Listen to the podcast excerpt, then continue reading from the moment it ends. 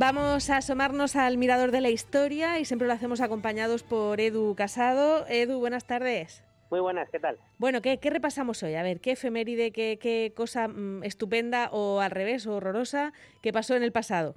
Hoy toca horrorosa. Hoy toca horrorosa, venga. Horrorosa pero interesante. Yo creo que este es uno de los eh, grandes misterios de, de la historia. Eh, y sin lugar a dudas yo creo que es uno de los grandes eh, personajes de la historia de la, de la criminología, porque hoy el protagonista del Mirador de la Historia es nada menos que Jack el Destripador, el asesino en serie más famoso o uno de los más famosos de la historia y uno de los que no se sabe su identidad y no se va a saber nunca.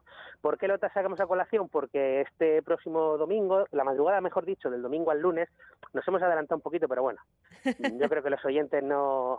no Nos perdonarán. Seguro.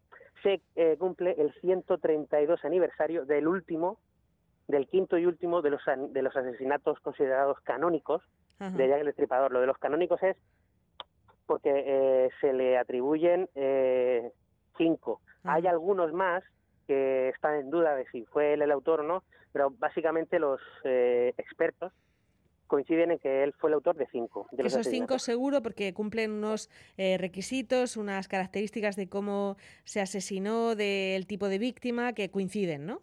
Exacto, es decir, por el modus operandi se cree que estos son los cinco. hay que decir que esto fue un, un otoño de locura en el año 1888 en, en, el, en el este de Londres. Eh, empezó, el primer asesinato fue el 31 de agosto, eh, que fue una prostituta de 43 años llamada Marianne Nichols, a la que, que apareció con la, con la garganta seccionada y eh, el vientre también seccionado. Esto es un poco gore, pero bueno, es decir, intentaré ser lo más. Era como asesinaba a este hombre, ¿no? O sea, le, sobre todo se le llama destripador por algo, vamos, el propio nombre lo indica. El 8 de septiembre, de hecho, eh, Annie Chapman, otra prostituta de 47 años, apareció con el cuello rajado, el vientre abierto, y hasta ya le extirpó el útero. O sea que la cosa iba poniéndose. Unos días después, el 30 de septiembre, eh, se, se, eh, se, cometieron dos asesinatos, que es muy curioso, porque eh, primero asesinó a Elizabeth Stride, de 44 años, pero a esta solo le dio un corte en el cuello y al parecer fue porque lo pillaron o porque estuvo estuvieron cerca de pillarlo y él salió corriendo.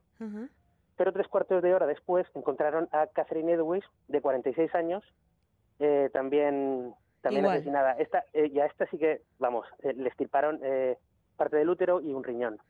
Madre mía, o sea que a lo mejor le, le pillaron con, con, la otra, no pudo terminar su ritual, ¿no? Exacto, entonces sale corriendo y se, se, cargó a otra. El caso es que después de ese asesinato, el 30, de esos dos asesinatos, el 30 de septiembre, la cosa se paró. Entonces la policía empezó a sospechar de, pues igual ha parado, y las prostitutas de la zona del East End de Londres empezaron a relajarse. Pero todavía quedaba uno y fue el peor de todos, el, el que se cumple eh, el aniversario este domingo. La noche del 8 al, al 9 de, de noviembre de, de 1888, eh, Mary Jane Kelly, que era una prostituta irlandesa de 25 años, pues eh, la vieron caminando con un hombre cerca de, su casa.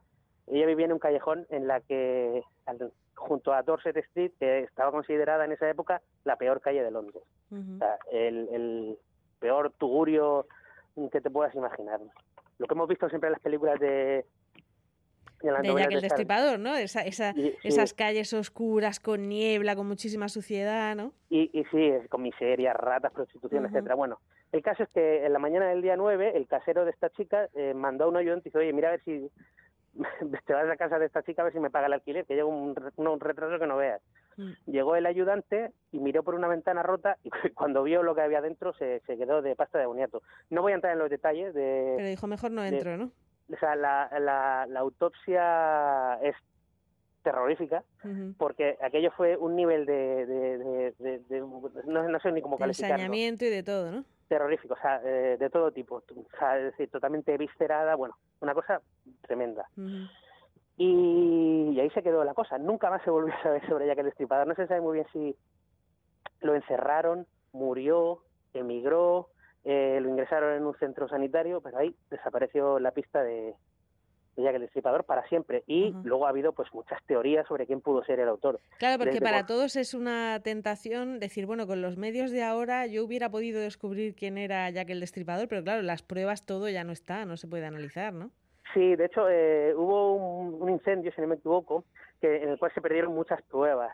Y luego se han intentado hacer eh, análisis con las técnicas modernas, pero no son concluyentes. Hay uno que, que saca un, tipo de ADN, pero es un tipo de ADN que pertenece que puede pertenecer a un montón de gente. Es decir, no hay eh, pruebas físicas que permitan ahora hacer un análisis eh, a posteriori. Entonces, es ya directamente se puede decir que es imposible. Claro. Que nunca se sabrá la identidad de. Se puede especular. De hecho, hay un montón de, novelas y de historias en las que aparece eh, de manera principal o de manera secundaria, ya que el destripador, ¿no? Sí, sí, muchísimo. Ha dado, claro, da pie a mucho. Pues desde la famosa From Hell, la novela gráfica de Alan Moore, que luego se llevó al cine con Johnny Depp, eh, interpretando al investigador, que esa es una teoría muy divertida, pero eh, se cree que es falsa, que fue el médico de la reina Victoria el que eh, protagonizó esos asesinatos para encubrir un escándalo real, hasta un inmigrante polaco, un espía ruso, se llegó a decir que hasta Arthur Conan Doyle, el creador de, de Jack el perdón, de Sherlock Holmes, fue era ya que el destripador, ¿no? doble personalidad. Bueno, una serie de, de fantasías de todo tipo, pero es imposible, nunca se sabrá. Bueno, eh, eh, sí que es a lo mejor el primer eh, asesinato, o sea, asesino en serie que, que se califica como tal, ¿no? En, en, aunque en ese momento a lo mejor no se le dio el nombre de, de serial killer, ¿no? Pero, pero sí que sí que es el primero que conocemos en Europa, ¿no? En el, en el mundo así que tenemos más cercano y por eso a lo mejor ha, ha inundado tanto las, las fantasías, ¿no? Y la ficción. Sí, hombre, el término asesino en serie o serial killer eh, nació en Estados Unidos este siglo, es decir, en los años 50, si no me equivoco. Hay, una, hay una serie de, de Manhunter, la serie de, Muy buena, además. Muy buena, la recomendamos a todos. Eh, lo que pasa es que ten en cuenta que ya que que para coincidió una cosa, que coincidió con el boom de la prensa escrita. Es decir, se, consumía mucha prensa en aquella época. Entonces, y, bueno, pues la, prensa de sucesos siempre ha tenido buena venta. Entonces, por eso, eh, al coincidir todos estos sucesos con ese boom de la prensa escrita, pues se le dio mucho, mucho bombo también. Pero sí que se considera que, fue el, no sé si el primero, pero por lo menos el más famoso, el, primer hito de, en la criminología en serie. Ya, ya, de esto que, nos ha interesado a, a todos y, eso a pesar de que las víctimas eran eh, personas de un perfil que no, que no conmocionaban habitualmente a la sociedad. Quiero decir que yo creo que en la sociedad de finales del siglo XIX en Londres que murieran prostitutas era algo que les daba exactamente igual, pero claro, era tan llamativo ¿no? y tan sádico el tipo de asesinato que a pesar de que las víctimas no, no les importaran demasiado, pues sí, sí que trascendió la historia. Pero ojo, ojo, porque eso es muy interesante eso que dices, porque luego fue muy curioso porque ese tipo de sea, esos asesinatos al final sirvieron para rehabilitar toda esa zona. Es decir, eh, era una zona tan deprimida y tan absolutamente sumida en la miseria que esos asesinatos despertó, despertaron a la gente y muy pocos años después, todas aquellas casas, por ejemplo, la casa donde murió Mary Jane Kelly aquel 8 o 9 de noviembre, mm. fue derribada. Es decir, eso sirvió para que la gente dijera, oiga, es que aquí vivimos mm, peor que... Ya, ya. Eh, y, al final tuvo un, efecto, permíteme Mm. la reflexión, pero tuvo un efecto positivo, en el sentido de que todo eso sirvió para despertar los, a la gente y, que se dieran cuenta de cómo vivían ¿no? esas personas. Exacto, exacto.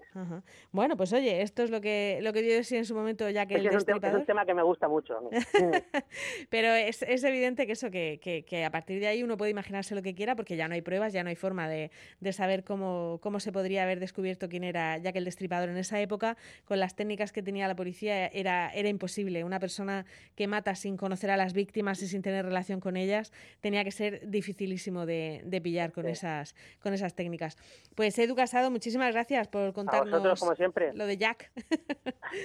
bueno, ya nos calmamos, ya se acabó la sangre. Hala, hasta el próximo miércoles. Venga, chao. Adiós.